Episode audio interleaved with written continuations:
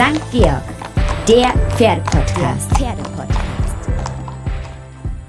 St. Georg, der Pferdepodcast. Wir müssen sprechen heute über etwas, das nicht ganz gesund ist. Das ist äh, der Dressursport, präziser eigentlich noch das Richten im Dressursport. Äh, noch präziser das internationale Richten.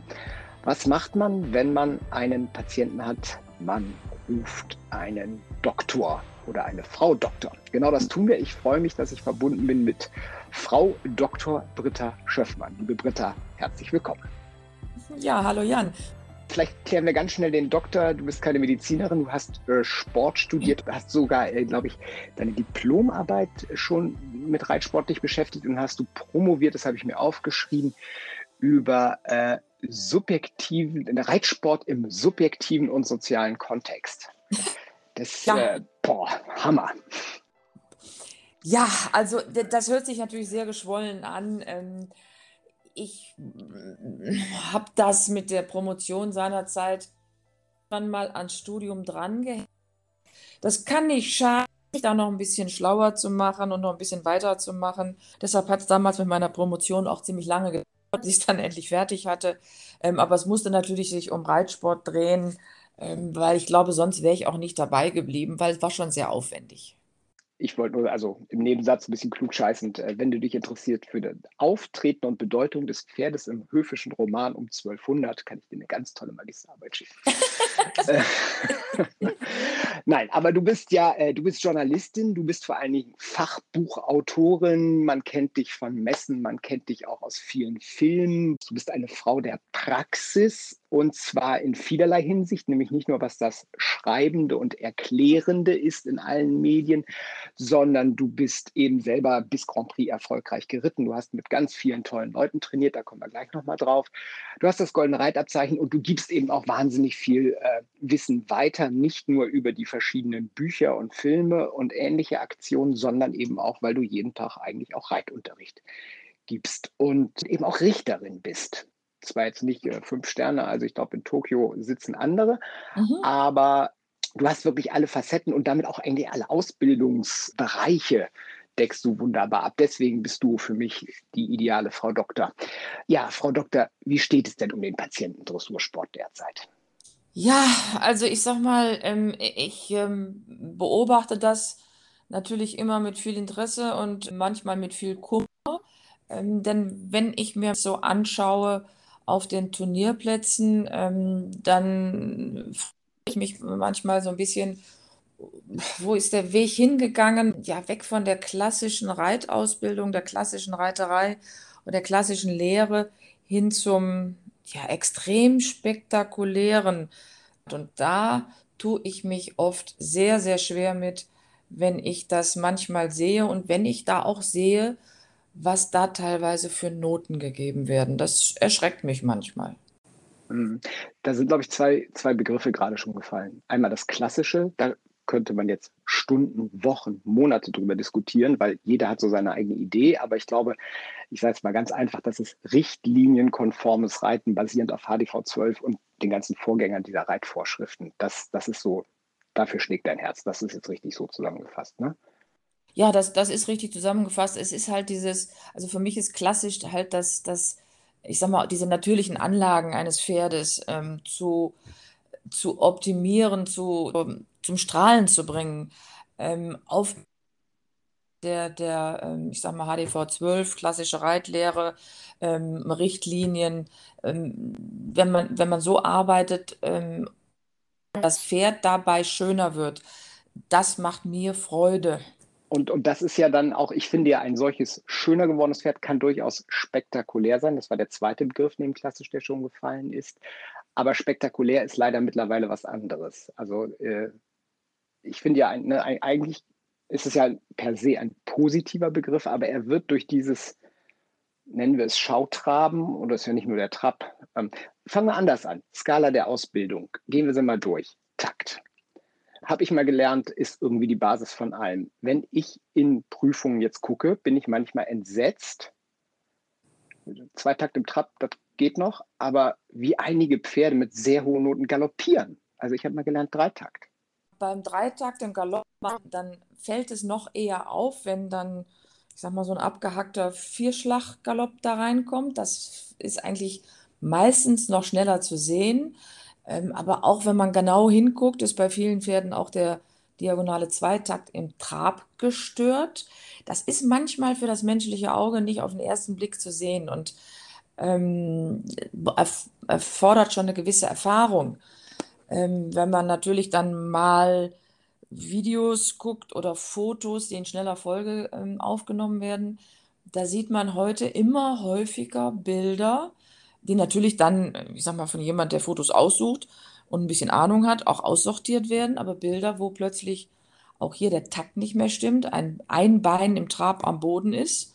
Ähm, das sind reine, das sind wirkliche Taktstörungen, die eigentlich natürlich ähm, auch dem Richter auffallen sollten und auch entsprechend bewertet werden sollten. Wie, wie ist denn das bei der Richterausbildung? Also äh, als, als Novizin, sage ich mal, was, was, was lernt man da? Was bekommt man von seinen Ausbildern damit auf den Weg gegeben? Also das gilt jetzt ja wirklich für die E-Dressur in Kleinkleckersdorf wie für den Grand Prix in, in Aachen von mir aus. Wenn da einer in einem nicht der Gangart entsprechenden oder einem nicht der Gangart entsprechenden Takt die mit Linie runterkommt, äh, wie gehe ich dann als Richter damit um? Was muss ich dann machen, tun, schreiben ins Protokoll? Wie agiere ich dann? Also ich habe sehr früh meine sogenannte Richteranwärterprüfung gemacht. Da war ich noch keine 25 und da habe ich noch gelernt und das ist, hat sich also auch immer durchgezogen. Ähm, wenn der Takt gestört ist, kann es keine 5 mehr sein. Und ähm, weil der Takt wirklich die Basis ist. Und ähm, es muss auf jeden Fall auch entsprechend natürlich kommentiert, warum es unter 5 ist. Und taktgestört hieß auch immer nicht platzierungswürdig. Was ich immer wieder sehe, also im, im Schritt, Taktstörungen Richtung Pass, das ist so, ein, so, so, so eine Regel, mein Gott, wer Richtung Pass, der kriegt einen mit der Note wirklich eine auf die Ohren. Das ist immer ganz klar, weil manchmal habe ich den Eindruck, vielleicht Schritt ähm, die, die, unauffälligste Gangart ist. Da, da kann man gar nicht mehr mit diesem, ich sag mal, negativen, spektakulären noch irgendwie brillieren. Wenn im Takt der Schritt kaputt ist, ist es eigentlich nicht mehr zu übertünchen. Das wird meistens wirklich gesehen und geahndet. Wenn im Trab der Takt kaputt ist oder in der Galoppade, und da muss ich sagen, das sehe ich häufig eigentlich gerade in großen Prüfungen, in, in anspruchsvollen Prüfungen, in Grand Prix-Prüfungen, wo ich teilweise Galoppaden sehe, da habe ich so das Gefühl, wenn so in einer ländlichen L-Dressur ein Pferd galoppieren würde, würden die meisten Richter drüber stolpern. Ja, das sind diese Galoppaden, wo man innerlich immer so ein bisschen schnalzt, oder? Also ja, man wo man so schnalzt so. oder wo man denkt, jetzt einmal nach vorne oder wo man auch das Gefühl hat, der Rücken, also das Pferd scheint aus zwei Teilen zu bestehen. Und ähm, wie gesagt, was mich dann immer erschreckt, ist, dass es manchmal in großen Prüfungen trotzdem gute Noten gibt, weil die Lektionen, die dann verlangt werden, die Serienwechsel funktionieren, erstaunlicherweise. Aber dass ich immer denke, das Pferd geht doch nicht über den Rücken, das ist doch nicht geschmeidig, das ist doch nicht, wie man sich das eigentlich wünscht, an die Skala der Ausbildung denkt. Und mhm. ähm, ja, ähnlich wie im Trab. Also wir sehen ja in der Zwischenzeit Trababläufe und deshalb mag ich diesen Begriff spektakulär gar nicht so gerne. Früher hat man eigentlich von ausdrucksvoll, von ausdrucksstark gesprochen, wenn man etwas positiv beschrieben hat in einer Prüfung. Und dieses Ausdruck, das ist ja etwas, was auch im Laufe der Arbeit mit dem Pferd ähm, verbessert werden kann, wenn man als Reiter gut genug ist, wird immer schöner. Ohne die natürliche Begebenheit irgendwie kaputt zu machen. Kaputt ne? zu machen. Zu spektakulisieren oder genau, wie man das und dann wäre. Spektakulär, das ist für mich schon dieser Tacken zu viel, der, der, der natürlich gerade bei, bei ähm, ich sag mal, Zuschauermassen, die vielleicht nicht ganz so viel Ahnung haben, die sagen, boah, ich sag mal, dieses boah, was kann der traben, hat es immer schon gegeben. Vor 30, 40 Jahren im ländlichen Bereich schon. Es gab auch immer mal so die Richter, die habe ich natürlich sowohl als, als Reiter auch lange Jahre miterlebt, als auch später als Richter, wo man immer sagte, das sind die Mitteltrabrichter. Ich sag mal so, zu meinen Jugendzeiten, wo die Pferde noch nicht so gezüchtet waren, dass die so viel Bewegung hatten, da war der Rest der Prüfung fast egal. Hauptsache, zwei Diagonalen Mitteltrab waren gut oder außergewöhnlich. Oder mhm. Auffallend halt. Ne? Auffallend, dass man so als Außenstehender immer dachte, ach ja, das sind wieder die Mitteltrabrichter. Die gucken auf nichts anderes, Hauptsache der Mitteltrab stimmt. Mhm. Ähm, Mitteltrab ist super. Finde ich ein ganz tolles Stichwort, möchte, möchte ich direkt reingehen, weil ähm, Mitteltrab-Trab-Verstärkung ist ja auch immer der, der Prüfstein der, des Grades der Versammlung, heißt es. Heißt Und, es. Ähm, heißt es. Und es heißt ja auch, im Mitteltrab soll eine Rahmenerweiterung äh, ein ganz fundamentales Bestandteil sein. Ähm, ja, da. Äh, Losgelassenheit, Anlehnung, Schwung, das sind wir wieder bei der Skala der Ausbildung. Und ich, also ich bin da vor allen Dingen bei Rücken und Hinterbein, aber da liege ich irgendwie falsch manchmal, offensichtlich, in meiner Einschätzung. Ich, ich, also ich auch. Also ich habe mir spaßeshalber letzt, war das letztes Jahr, irgendwo im Internet ähm, ein, ein zu sehen eines internationalen Reiters auf einem Pferd, was da seinen ersten, glaube ich, St. Georg ging und dann auch gewann. Und ich hab, hatte mir den Ritt angeguckt und habe gedacht, und er war über 80 Prozent, und habe dann gedacht, verdammt nochmal, wo kommen denn da über 80 Prozent her? Es war natürlich dann auch im Internet toll, andere sagten furchtbar, furchtbar, furchtbar. Und mit dem furchtbar, furchtbar wollte ich mich nicht aufhalten und habe dann spaßeshalber mal diesen Ritt aus Richtersicht mit Kommentaren versehen. Nicht mit Einzelnoten, sondern mit Kommentaren. Ähm, und wenn ich mir dann am Ende meine ganzen Kommentare zu jeder einzelnen Lektion angeguckt habe, wäre ich wahrscheinlich in der Gesamtnote, wenn man sagt, 80 Prozent sind irgendwo die 8,0, wäre ich wahrscheinlich in meiner Gesamtnote irgendwo bei einer kleinen 6 gewesen. Ähm, Nase vor, Rahmenerweiterung, Schubentwicklung, Übertritt in den Verstärkungen nicht zu sehen.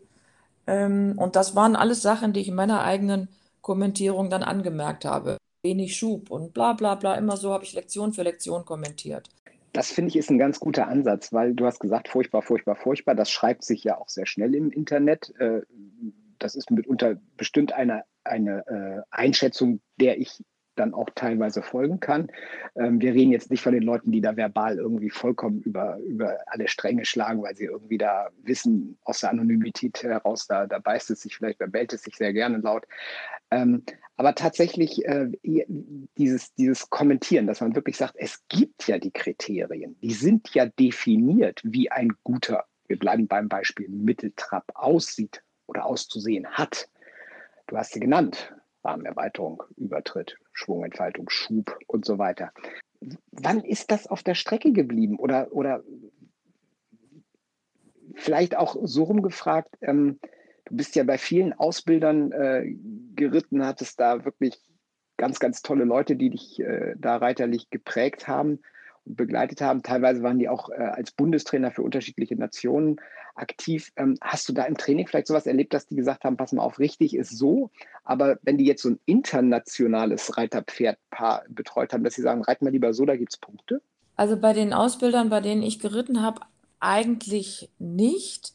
Die haben schon alle angefangen von Fritz Zeppelmann, der immer sagte, locker müssen sie sein und ähm, immer so dahin gearbeitet hat, dass die Pferde wirklich locker und durchlässig waren, bis hin, ich, sag mal, zu ähm, Klaus Balkenhol, ähm, immer darauf geachtet, durchlässig und sich natürlich bewegen. Ja, Harry Bolt, den habe ich auch eine Zeit lang geritten, ähm, hat mal schon gesagt, was es manchmal auf dem Turnier Noten gibt und dass man leider Gottes mal so ein bisschen in diese Richtung dann auch denken und reiten muss aber so im Training immer darauf geachtet, auf, auf wirklich auf Skala der Ausbildung. Ähm, das gab es gar nicht anders. Ähm, was ich allerdings vor einem Jahr mal einem Ausbilder, nicht meinem Ausbilder gehört habe, da ging es auch um ein, ein Vorreiten von, ich sag mal, Nachwuchstalenten. Und der sagte dann nachher, das wurde dann bewertet von verschiedenen Leuten, und der sagte dann nachher, ja, das war ja alles schön und das war auch alles sehr, sehr, sehr korrekt, aber, aber es fehlte und dann spektakuläre. Das, das muss man ja heute haben. Und dann, dann gesagt, das heißt also, vorne ein bisschen mehr festhalten, tritt den Hintern und in die Luft strampeln, aber ansonsten ähm, korrekt nicht mehr. Das hat mich doch so ein oh. bisschen geschockt, ja. Da habe ich jetzt ein bisschen Gänsehaut. Ja, also hatte, negative Gänsehaut. Auch negative Gänsehaut, weil ich dachte, wo sind wir hingekommen? Das finde ich schon sehr erschreckend. Ähm, ich möchte jetzt überhaupt keine Reiter an den Pranger stellen, überhaupt nicht. Also bei manchen wäre ich froh. Ich bin nie so erfolgreich geritten. Ich habe Grand Prix-Platzierungen und, und ich habe goldene Reiterabzeichen und ähm, das, ich bin relativ weit für einen, ich sag mal, Normalsterblichen, der das nicht beruflich macht, ähm, gekommen. Aber ähm, trotzdem, äh, ja, sieht man heute teilweise ja wirklich Ritte äh, international, da wundert man sich da an allem, was die klassische Ausbildung angeht. Hauptsache, die Füße werden hochgerissen und auch Takt. Die Vorderfüße, Entschuldigung. Die Vorderfüße. Sagen muss. Die Vorderfüße. Wir sehen dieses, ich, ich, ich weiß gar nicht, wie ich diesen Trab beschreiben soll. Ich finde, man sieht so häufig so ein, so ein ja, so, so ein Wippen ist das oder, oder so, als würden die vorne, das ist jetzt ein bisschen gemein vielleicht, aber das Bild passt vielleicht, als würden die vorne immer auf eine heiße Herdplatte auffußen. Also vorne machen sie so zack, zack, zack und hinten. Das ja. Bild ist gar nicht gemein. Ich habe genau dieses Bild vor vielen Jahren ähm, in meiner Zeit als Redakteurin, sag mal genau, eines Fachmagazins, habe ich das mal genutzt bei einem Pferd im benachbarten Ausland, das ist schon lange her das ist ja locker 20 Jahre her, wenn nicht länger, da, da fing das ja schon an. Und dann habe ich mal geschrieben, das war in einem Weltcup-Finale. Leider Gottes hätte für mich die Piaf, ich glaube, das habe ich als Kommentar gemacht, äh, aussehen wie ähm, Traben auf einer heißen Herdplatte. Oh, da Bilder dieser Reiterin aber böse angerufen. Und ähm, ja, dann hatten wir ein interessantes Telefonat. Aber ich würde mal sagen, damals fing das so ein bisschen an, als das auch mal so durch die Presse ging, wie teilweise diese, diese anormalen Beinhebungen verursacht werden können. Diese ganzen Tricks, dass es über solche Geschichten gibt ähm, oder auch die, die, die Sachen, mit denen ich habe es zwar nie live gesehen, äh, mit den irgendwie mit den Stricken, dass man die wie, wie, wie so mhm. Marionetten die Beine bewegt, genau, wie die Pferde das, das lernen, die Beine ja, ja. hochzureißen. Ähm, das, das ist schon traurig, dass es sowas gibt.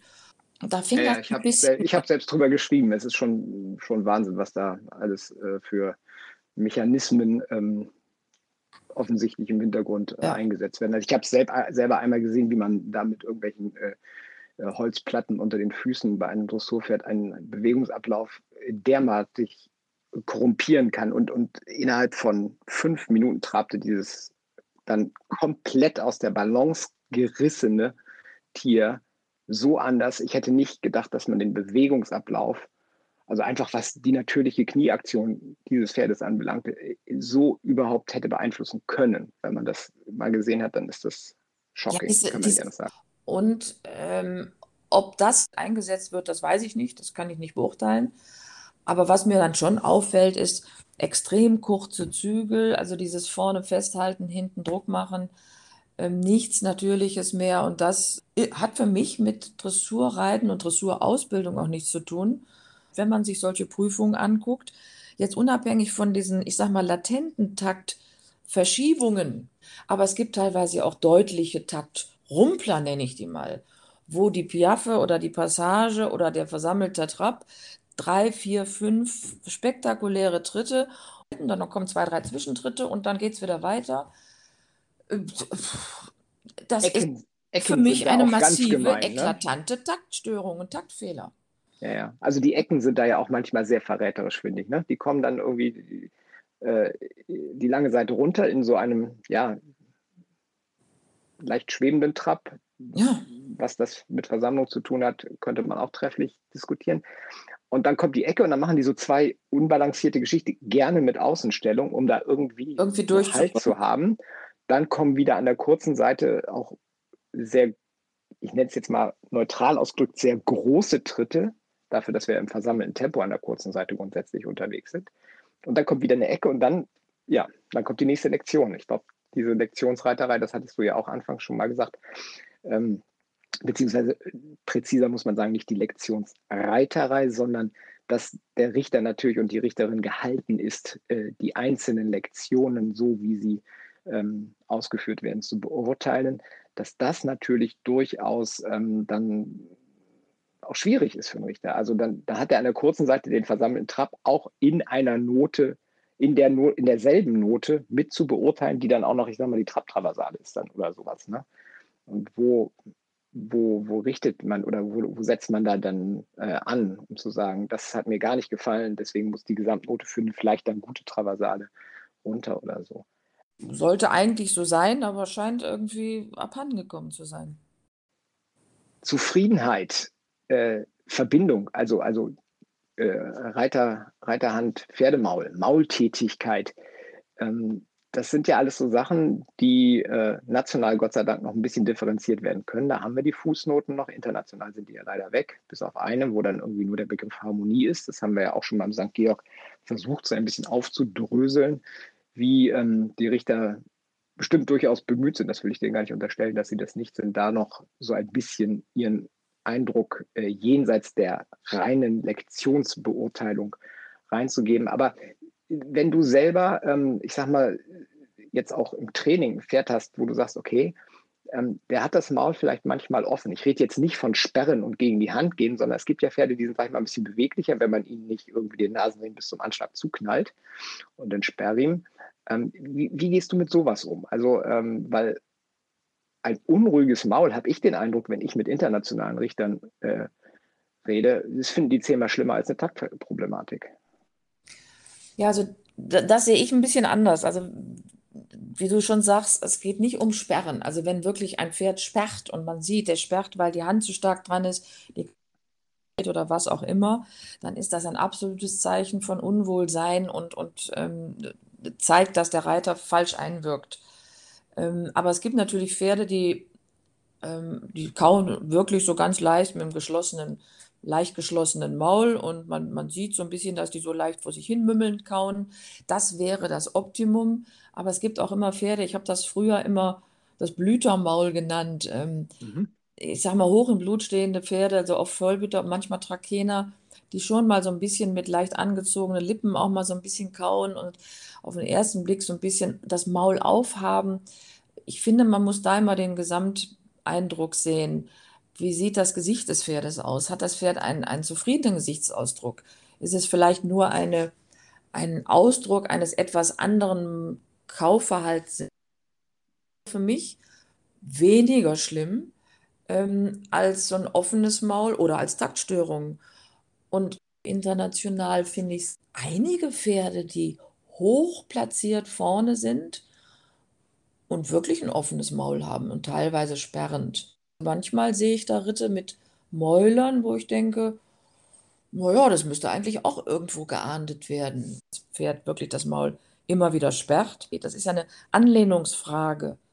Ähm, wie gesagt, so, wenn ein Pferd einen zufriedenen Gesichtsausdruck hat und ab und zu mal so ein bisschen die Lippe aufmacht, klappern sollte es natürlich nicht dauernd auf dem Gebiss, weil auch das ist immer ein Zeichen, dass das Pferd nicht wirklich sicher über den Rücken antritt. Hm. Und da sind wir natürlich beim nächsten Ding, handunabhängiger Sitz, handunabhängiges Reiten. Wenn sich das Pferd trägt, dann wird das Maul zufrieden sein, sonst geht es ja nicht. Und äh, dieses, dieses breite Führen, was ich im Training vollkommen okay finde manchmal, das, das hilft gerade bei jungen Pferden, die so ein bisschen aus der Balance äh, vielleicht noch kommen oder so auf großen Linien oder so. Aber ich finde, wir sehen viele, die, du hast gesagt, kurzer Zügel gleich strammer Zügel und dann auch wahnsinnig breit führende Reiterhände. Ja, die sieht man meistens eigentlich immer beim Schritt.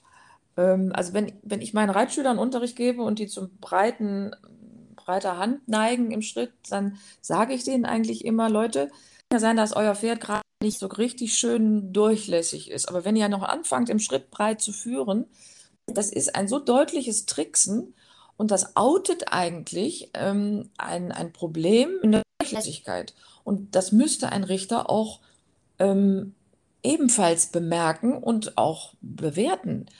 Also die Reiterhand wird im Schritt nicht breit gestellt. Und wenn man die breit stellt, um den Hals unten zu halten, stimmt was nicht. Und wie gesagt, das sollte ich als Richter wissen.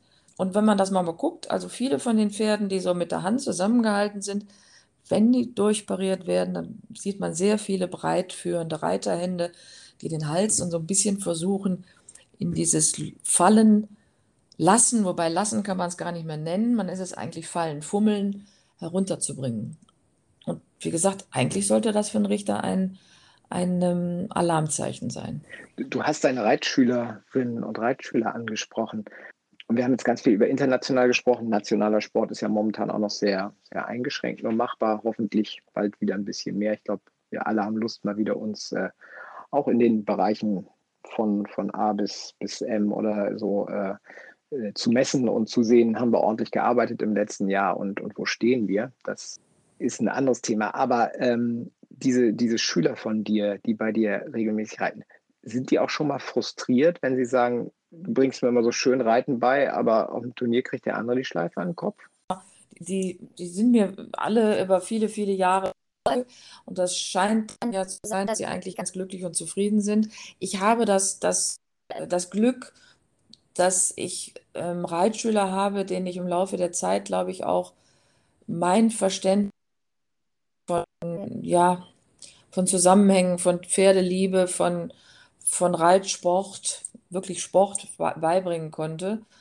Ähm, aber natürlich kann ich mir vorstellen, dass das ein oder andere Mal, wenn am Turnier mal eine Note nicht ganz nachvollziehbar ist, die vielleicht auch denken, was reiten würde, würde ich vielleicht hier eine bessere Note kriegen.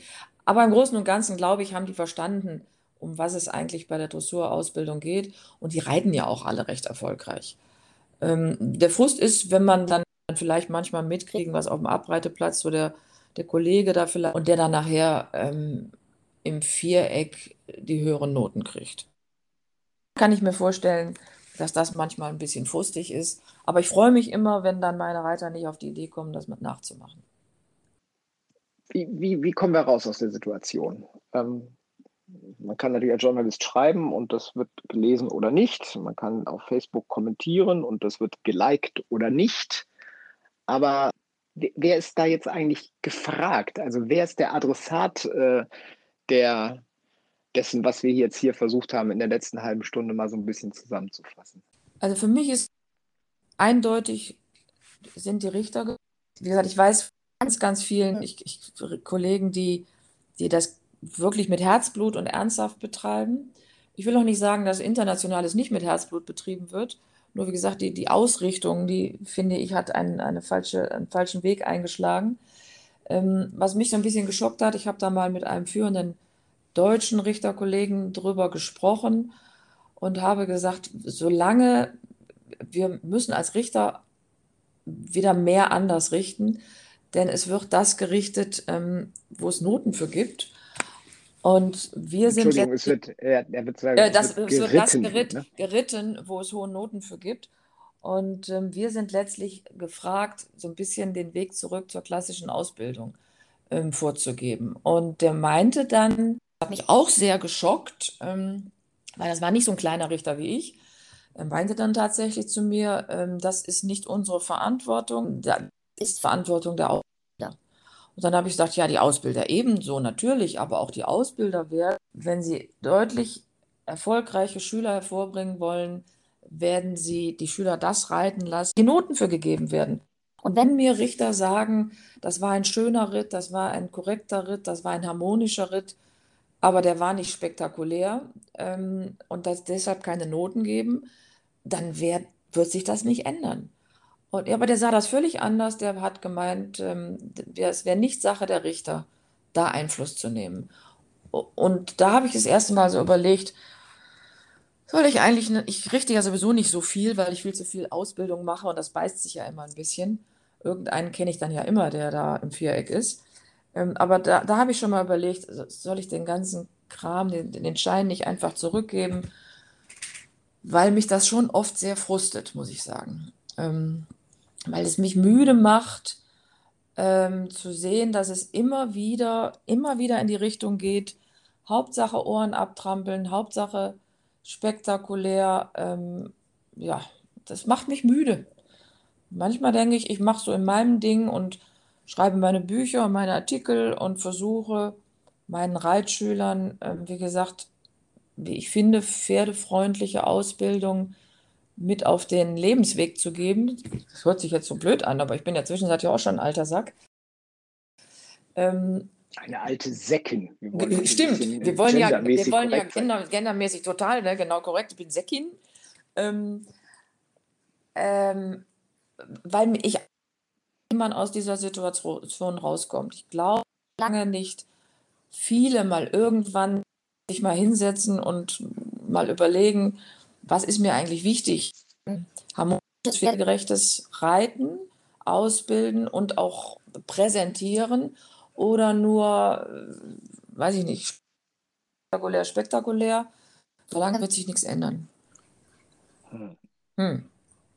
Ja, unbefriedigend. Das ist ein schönes Schlusswort. Sehr ich weiß, ich weiß. Ich wünschte mir so, so sehr, dass, dass mehr den Mut haben, auch mal auf, zu sagen, und wenn ich der Richter bin, der hier völlig aus der Reihe schlägt, und wenn sie alle nachher schimpfen über mich und wenn sie vielleicht mich nie wieder einladen, ich richte das, was ich sehe, lernt habe, was ich, was ich sehen sollte. Äh, das fände ich schön, wenn es da mehr, mehr gäbe. Aber ich glaube, dass so viele Dinge so drumherum so wichtig sind. Man will nicht ausscheren, äh, man will nicht der Buhmann sein, dass, ähm, ja, dass man dem Mainstream vielleicht folgt. Ich weiß es nicht. Ich habe von einem, einem Richterkollegen, ich weiß gar nicht, ob er noch lebt, der hat damals die Richterausbildung auch im Rheinland mitgemacht, selber auch später mal gesehen und habe ihn gefragt, gesagt, Sie sind gar nicht mehr auf der Richterliste. Und dann sagte er, ach, wissen Sie, es hat mich im Laufe der Jahre so, ge so gefrustet, dass es einem immer wieder nahegelegt wird, dass man nicht gegen den Strom schwimmen soll. Und deshalb habe ich irgendwann beschlossen, ähm, die Richterschein zurückzugeben. Und der hat immerhin intensiv auch in der Richterausbildung mitgearbeitet. Anerkannter Richterkollege, ähm, der irgendwann auch gesagt hat, ich mache das nicht mehr. Ich, ich habe hab im Moment, muss ich zugeben, auch keine Lösung. Ich weiß, dass viel gemacht wird. Ich, auch nach diesen ganzen in Aachen, ich meine, Aachen hat immer das Pech, das wurde dann immer ausgepickt, weil es ein schönes Turnier ist und dann natürlich da alle schön auch gefilmt haben. Das kann man natürlich auf viele Turniere ähm, ausbreiten. Es, es, es, wurde viel gemacht. Äh, es wird auch an den Abreiteplätzen äh, hingeguckt. Wie gesagt, ich will mit, nicht mit dem Finger auf irgendwas zeigen, aber es ist ja auch schon darüber berichtet worden. Äh, teilweise so, so Ritte in Holland derart, derart hoch bewertet werden und wahrscheinlich dann im internationalen Umfeld auch wieder so hoch bewertet werden. Solange wird auch ich sag mal, der kleine Ausbilder auf dem Land sagen, dass sich die Ohren abtritt und wenn dann der Richter auf dem Land sagt, boah, kann der treten und dafür dann die Noten gibt, dann wird diese Spirale immer weitergehen. Und dann nützen mhm. auch die, die guten Ansätze, die es immer wieder gibt, nichts. Also deshalb, ich, ich glaube, die ganze Richterei muss noch, noch ähm, ja, offener werden, noch noch durchsichtiger werden? Wir brauchen Diskurs. Wir brauchen, ein, wir brauchen eine offene Diskussion wahrscheinlich. Äh, ja. Wobei das auch schwierig ist, weil natürlich kein Reiter, der, wenn er schlecht bewertet ist, wird er nicht sagen, der Richter, der mag mich nicht. Also das sagt er dir natürlich immer so, aber schreib's nicht, mein Lieblingssatz. Ja. Äh, wenn er gut bewertet ist, wird er sich natürlich die Zunge abbeißen, um zu sagen, der hat eigentlich ja gar keine Ahnung, mein Pferd war spannig und brettend fest, aber äh, hat trotzdem Punkte bekommen also als, zu Jugendzeiten, zu Jugendzeiten mal mit meinem ersten Großpferd eine L-Dressur geritten. Die Stute war rossig ohne Ende, die klemmte, die lief. Es war, war wirklich nicht schön. Ähm, ich ich ähm, hatte sie schon aufgeladen und bekam dann die Note und war Zweiter geworden. Umgekehrt, meistens hat man eher das Gefühl, man war ganz gut und kriegt keine Noten, aber aber der Richter hängte mir nachher die Schleife dran und sagte, diesmal war das ja nichts, Britta, beim nächsten Mal aber wieder so wie sonst. Ich habe natürlich nur nett gelächelt und nichts drauf gesagt, aber ich glaube, als Reiter äh, findet man das durchaus okay, wenn man, wenn der Richter vernünftig richtet. Ich, ich weiß, ich habe mal, da hat etwas geritten in Aachen, ähm, ist ja in Grand Prix da das Rückwärtsrichten vor den Richtern. Die Prüfung sonst war, man mochte Kotilas oder nicht, ich fand ihn damals schon zu wenig im Raumgriff und im Übertritt und in der Rahmenerweiterung, aber egal.